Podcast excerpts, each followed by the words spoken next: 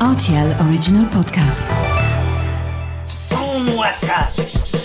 Des faits vos peurs. Et la farce La vie, c'est une farce.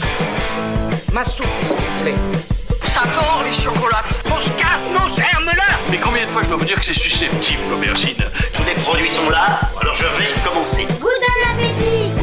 Salut, c'est Mathieu Lopez. Bienvenue dans ma cuisine. Lorsqu'on mélange le fondant au sucré, cela donne un résultat suave et gourmand. Les gâteaux aux pommes moelleux rappellent toujours les gourmandises à l'ancienne au cœur de l'automne. Voici la recette du fondant aux pommes. Pour réaliser ce plat pour 4 personnes, vous aurez besoin de 2 grosses pommes rouges, 5 cuillères de cassonade, 60 g de sucre en poudre, 20 centilitres de lait, 2 œufs entiers, 100 g de beurre demi-sel, un sachet de levure chimique, de l'extrait de vanille, 150 g de farine, un peu de cannelle et le jus d'un citron. On commence par éplucher et découper les pommes en petits dés, puis on les arrose de jus de citron pour éviter qu'elles s'oxydent. Dans une poêle, vous faites fondre maintenant 50 g de beurre et faites dorer les dés de pommes pendant quelques minutes. Vous ajoutez également la cassonade à intervalles réguliers pendant la cuisson.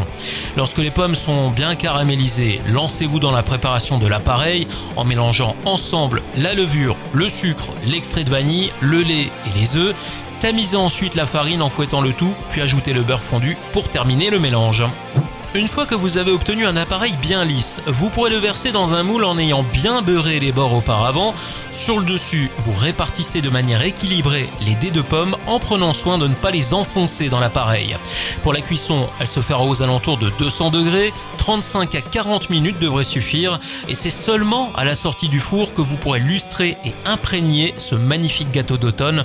Pour cela, vous mélangez 50 g de beurre demi-sel, 2 cuillères à soupe de cassonade et une demi-cuillère à café de cannelle. Enfin, versez ce mélange sur le gâteau tant qu'il est encore chaud et laissez pénétrer tranquillement le sirop avant de démouler. Voilà, j'étais ravi de vous recevoir dans ma cuisine pour ce fondant aux pommes et maintenant, c'est à vous de jouer les chefs en cuisine.